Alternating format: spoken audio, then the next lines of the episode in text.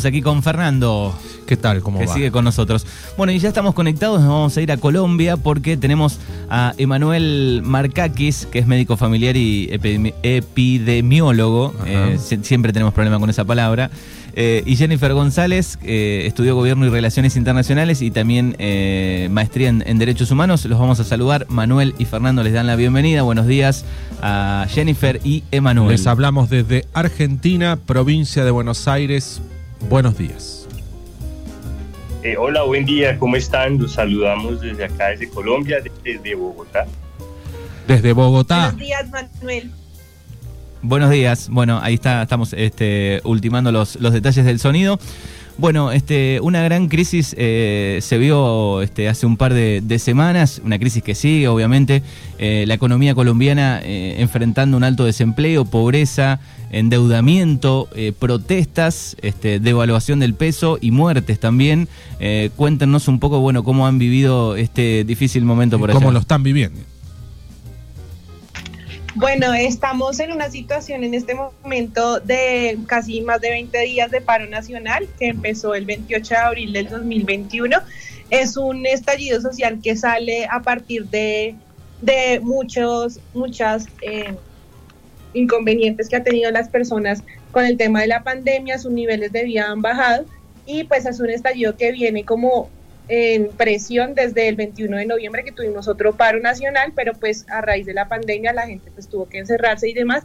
Entonces pues a partir del 28 de abril por, a- por la reforma tributaria que presentó el presidente, Ujú. eh, la gente salió a las calles y desde ese momento pues no ha dejado de, de protestar y manifestarse. Ujú. A Bueno, partir de estas manifestaciones hemos tenido muchas violaciones eh, eh, de los derechos humanos por parte de la policía y del abuso, que es como el principal problema que tenemos en este momento. ¿De qué trata la reforma tributaria? Que fue el, el- el- el último, la última gotita. Ya venía todo mm, y eso fue lo que eh, estalló ahí. ¿Qué- ¿De qué, ¿De qué trata esa reforma? Bien, eh, la reforma tributaria trataba, porque fue pues un proyecto que se hundió, Sí. posterior al hundimiento pues renunció el ministro de Hacienda y uno de los aspectos eh, más interesantes que, digamos, eh, eh, generó el estallido social eh, era un punto en el cual a los alimentos de la canasta básica como huevos, leche, carne le colocaban el 19% de impuesto del valor agregado, del IVA. Está. Está. Eso generó un repudio, eso no pudo, incluso de los partidos políticos afines al gobierno, además de incrementar eh, los valores para la declaración de renta, es decir, que las personas que ganan más o menos alrededor de 800 dólares mensuales, 1000 dólares mensuales, que a fin de año son más de 30 millones de pesos colombianos, ya más o menos 10 mil dólares, deberían declarar renta. Sin embargo, el declarar renta no era pagar, pero en algún momento dijeron que tenían que pagar un valor eh, alrededor de tal vez 100 dólares, 150 dólares al año. Y esos dos puntos fueron los fundamentales para que generara ese inconveniente.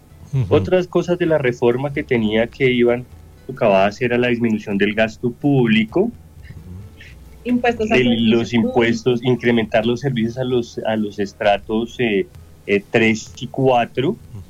Igual al estrato 5 y 6, y digamos que ese en general fue lo que detonó ese estallido O sea que que un- actualmente vivimos. era un, un, un ajuste sobre todo eh, que, que impactaba de lleno en la clase trabajadora, ¿no? El, el, el, el- Claro, el- el- el y- aumento del alimento eh, y, y, bueno. Sumado a la pandemia. Claro.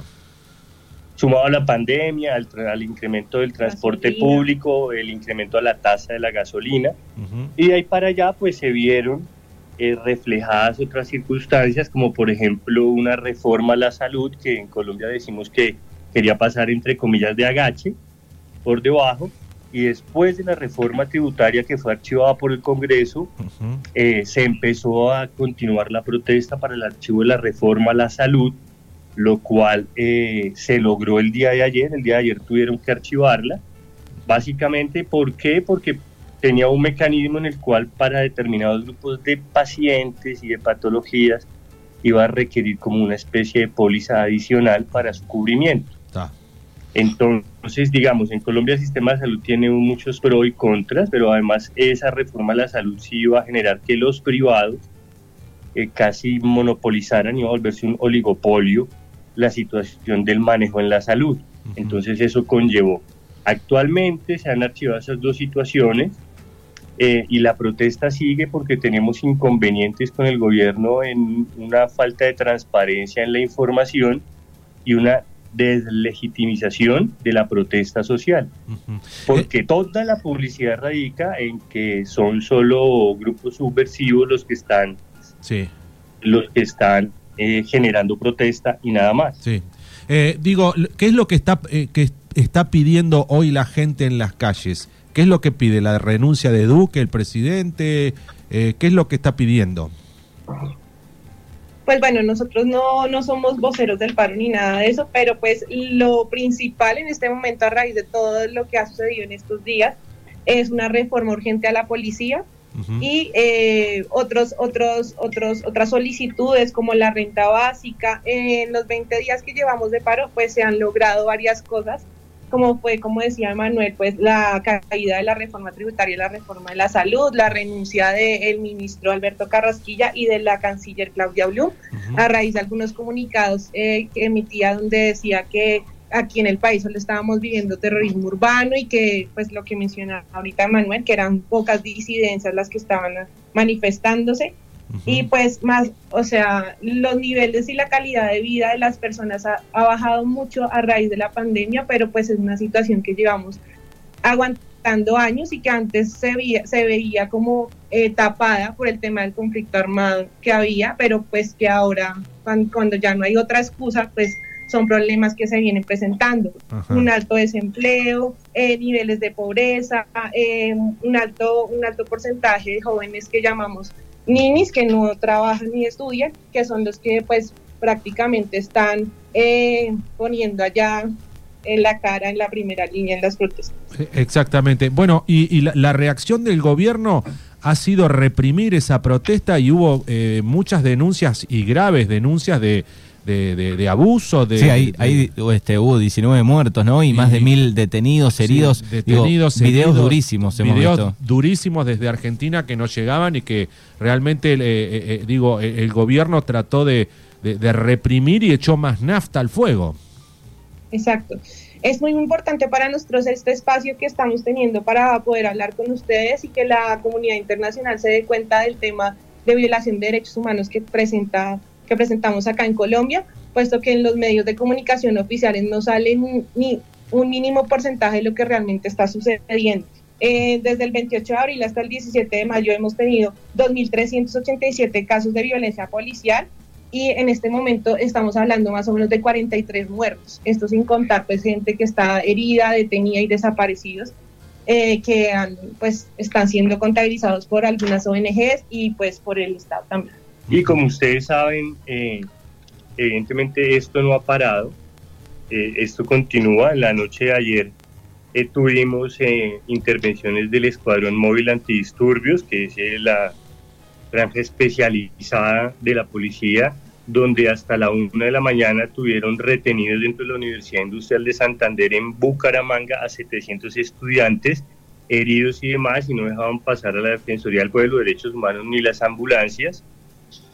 Y también hemos tenido las otras narraciones que no se ven de cómo la policía transporta munición en ambulancias, violando todo el referente al derecho internacional humanitario y al respeto de la misión médica. Además, eh, digamos que los, los gobernantes locales han seguido el discurso armamentista del gobierno y se han dedicado de día a permitir la protesta, pero de noche, de noche han tenido estrategias que, bueno, ustedes conocen por su, por su historia, y es simplemente policías infiltrados, vehículos particulares, eh, quitar la luz en los, barrios donde hay protesta y después actuar para que no quede bajo las cámaras. Por eso también ha disminuido en Cali, que fue el estallido que debieron conocer ustedes, eh, que fue el que más nos visualizó a nivel internacional, hay barrios durante la noche que cortan el servicio de internet para que no se haga ninguna transmisión en vivo Y como también ustedes conocen, pues Instagram y Facebook, Zuckerberg se ha dedicado a tumbar todas las grabaciones de los abusos policiales y de las protestas en Colombia. Exacto, sí, algo parecido eh, sucedió en Chile. Eh, eh, bueno, y ahora toca Colombia. Digo, ¿cómo está Latinoamérica? ¿Cómo Va lo, rotando, ¿no? ¿Cómo Pero- lo ven ustedes a, a- a- Latinoamérica?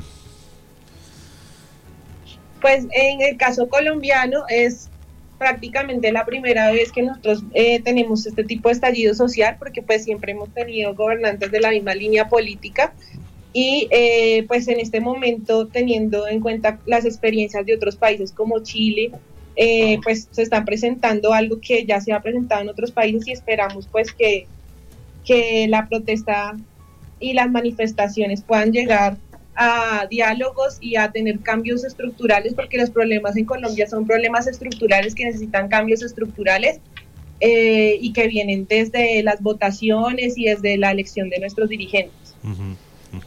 ¿Cómo, cómo están en, con- con- en situación de con la pandemia? Digo, ¿cómo, ¿cómo está la salud? ¿Cómo lo han manejado? Ya más o menos podemos proyectar, ¿no? Cómo ha sido, pero digo, eh, ¿cómo están ¿Cómo actualmente? está la vacunación? Bueno, actualmente eh, empezamos un poco rezagados la vacunación, han llegado más dosis. Eh, digamos que el contexto es que la vacunación en nuestro país es totalmente gratuita. Eh, desde el Ministerio de Salud crearon unas etapas para involucrar los perfiles de mayor riesgo en esas etapas, de la etapa 1 a la etapa 5. Actualmente, pues, eh, en teoría vamos en la etapa 3, las etapas se van abriendo cuando se cumplen la mayoría de las etapas anteriores. Sin embargo, eh, pues estamos atravesando por este tercer pico en el cual ya llevamos una semana superando las 400 muertes diarias, llegando la semana pasada a la mayor mortalidad, que fueron 520 personas que fallecieron por el COVID. Las medidas de restricción se, se convirtieron ahora en medidas alternantes por regiones, por municipios, por ciudades, porque la economía pues ya no aguanta más. Nuestra capacidad sí, de eh, unidades de aquí en Argentina- Aquí en Argentina, digo, la misma situación, digo, por región este, va cambiando cual, porque lo económico no, no, no da para más también. De acuerdo. Y ahora pues digamos que tenemos regiones como Medellín que ah, está terminando de pasar su tercer pico donde pues ahí tienen que salir pacientes de su región a otras ciudades y demás para ser atendidos en una unidad de cuidado intensivo. Y en Bogotá, en Bogotá que, que estamos en este tercer pico actualmente que se seguirá prolongando. Y evidentemente pues eh, aún no tenemos reflejado el impacto de las marchas, de las marchas, cómo pueden afectar esta situación. Sin embargo, lo que sí se tiene establecido es que esa es otra situación, esa es otra, esa es otra de las situaciones eh, por las cuales eh, la protesta quiere llevarse a otro plano y es el de la salud Exacto. y es el de la salud pública. ¿De acuerdo? Es decir, es como decir, usted afecta a la salud pública, no salga a protestar, usted no puede hacer esto y buscar una serie de prohibiciones, pero la gente evidentemente sabe que no puede, pues, dejar de pasar este momento en la que ya se han conseguido logros. Ha- Hace dos días también, después de una lucha, el gobierno ha reconocido por lo menos durante un semestre la matrícula cero para la universidad, para estudiantes de estratos 1 y 2, es decir, de la clase trabajadora. Entonces ahí continuamos en la lucha. La pandemia, al igual que todos en Latinoamérica, pues nos va a llevar a un nivel de endeudamiento. El día de ayer eh, perdimos, eh, pues el país perdió la calificación de estas administradoras de riesgo norteamericanas, de Standard Poor's, pues perdió su calificación. Entonces eh, el país amaneció un poco con la situación de que quieren responsabilizar al paro y no a las malas políticas tributarias y las desacertadas y tardías políticas tributarias que quería emplear el gobierno. Ujú.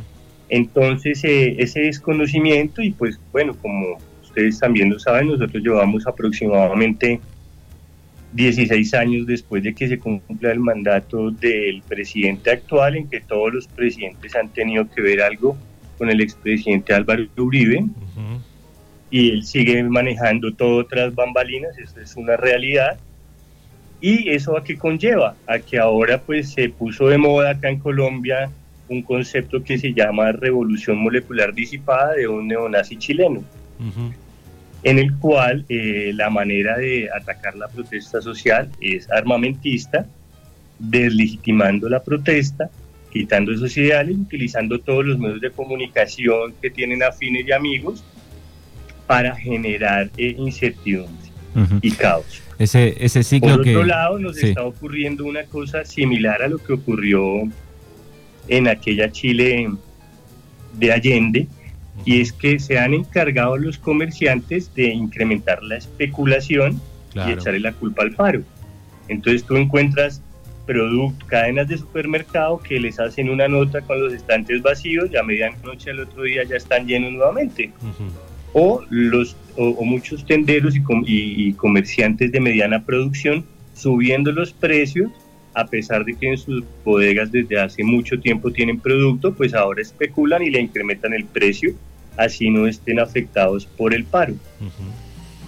Bueno, difícil situación están viviendo eh, y encima, no, sé si sos futbolero, pero digo, hay una expectativa a ver si se va a poder organizar o no la Copa América. Eh, el ministro de Deportes dijo que sí. que no pasaba nada y que, qué sé yo, digo, pero detrás salían tiros de, las esquinas de los estadios. Claro, el otro día cuando jugó River allá, eh, ponían música eh, y, se jugó igual, ¿no? Habiendo protestas, tiros afuera de la cancha, realmente increíble. Eh, total, total, total. Digamos que cuando, cuando uno sabe que juega River y ocurren estas cosas, es trasladarse a ese nefasto mundial organizado en Argentina en aquella época. Exacto. Total, para ustedes es eso y yo cuando hablábamos con Jennifer y, con otros compañeros es trasladarse a esa situación que para muchos en esta parte norte del continente no fue tan dura. Exacto. Y eh, pues les puedo decir que el ministro de Deporte pues lo, le acaban de pedir la renuncia hoy, pero ayer que fueron como sus últimas declaraciones, dijo que sí, que la Copa América va o va porque sí, sí. y que están estudiando el aforo de personas, pues para esa popular frase de pan y circo para el pueblo. Exacto. Bueno, así está la situación en, Colombia. Estamos hablando con el Manuel Marcaquis y Jennifer González, que, la están viviendo obviamente desde adentro. Qué mejor testimonio, ¿no? De, desde ese lugar. Eh, ¿En algún momento eh, se desbordó el, sistema de salud en relación a, los respiradores? ¿Cómo estuvieron con eso? Actualmente sí, actualmente sigue desbordado. Digamos que Bogotá la semana pasada empezó la implementación de otras 42 unidades de cuidado intensivo porque ya tenemos una ocupación al día de ayer del 96%. Y tenemos pues ya pacientes en urgencias que se encuentran eh, en estado crítico esperando una cama y pues de toda esta situación sí, el sistema se ha desbordado. El mayor temor es que este afán de, evitar el desborde del sistema pues eh, va a traer a largo plazo unas consecuencias eh, financieras y de actos de corrupción que ya se han evidenciado. Entonces nosotros tenemos ya, eh, y digamos que acá algunas entidades de control han detectado eh, compras irregulares y sobrecostos de hasta el 500% en equipos médicos y suministros médicos para esas unidades de cuidado intensivo. Entonces se ha logrado llevar, se ha logrado llevar en, en los picos de desborda la atención pero se ha logrado contener a base del exceso de costo realmente. Bien. Eh, se crearon unas estrategias de rastreo que no han funcionado. Digamos que era una estrategia que se llamaba PRAS, que como la tienen que llevar a cabo las entidades privadas que manejan la salud en Colombia en su mayoría, funcionaba a medias. Pero pues nosotros somos el país de las palabras bonitas y los combos agrandados. Entonces cuando empezó el tercer pico le quitaron la palabra PRAS y le pusieron Mega PRAS, pero pues siguió sin funcionar. Claro. Básicamente en eso estamos ahí. Bien, la, última pregunta y los dejamos seguir trabajando. Eh, en la actualidad, hoy, después de, las marchas, de todo lo sucedido, ¿bajó un poco ese nivel de enfrentamiento de la policía? No, y la, la orden que dio Duque hace dos días fue eh, levantar los bloqueos que hay en carreteras eh, con el ejército. Entonces, la, la posición que él tiene pues no es nada conciliadora. Y tenemos un problema muy importante que es el, el, de la polarización que siempre ha estado presente en Colombia, pero pues tuvimos casos de armamento de civiles donde ellos mismos pues estaban eh, defendiéndose supuestamente, eh, atacaron la minga indígena que estaba apoyando las protestas en Cali. Y pues hay ciertos grupos, según lo que hemos visto en redes sociales, que se están armando para defenderse y eh, esto con complicidad de, la policía, porque pues vemos que que actúan muy cerca a, la fuerza pública y no, y no tienen ningún, ningún tipo de, pues de, de, algo que, que, les, les impida actuar. Y lo que hicieron con uno de, los, de las personas que se le comprobó que había eh, usado su arma fue ponerle una multa que la verdad es como una burla para toda esa situación. Bueno chicos, les agradecemos eh, por estos minutos. Muchas gracias. Vale, muchas gracias a ustedes. Un buen día para todos. Y ojalá que, que, mejore la, la, situación realmente. Claro que sí, tiene que mejorar para que ustedes también puedan venir y tomarnos un mate acá con un cafecito. Claro, exactamente. ¿Toman, ¿Toman mate ahí? No, no, no tomamos mate, tomamos cafecito, pero aceptamos Aceptan llevar hierbita con ustedes y unos alfajores. Ahí está. Muy bien, bueno, gracias, hasta gracias, luego. Eh. Muchas gracias. Dale un abrazo.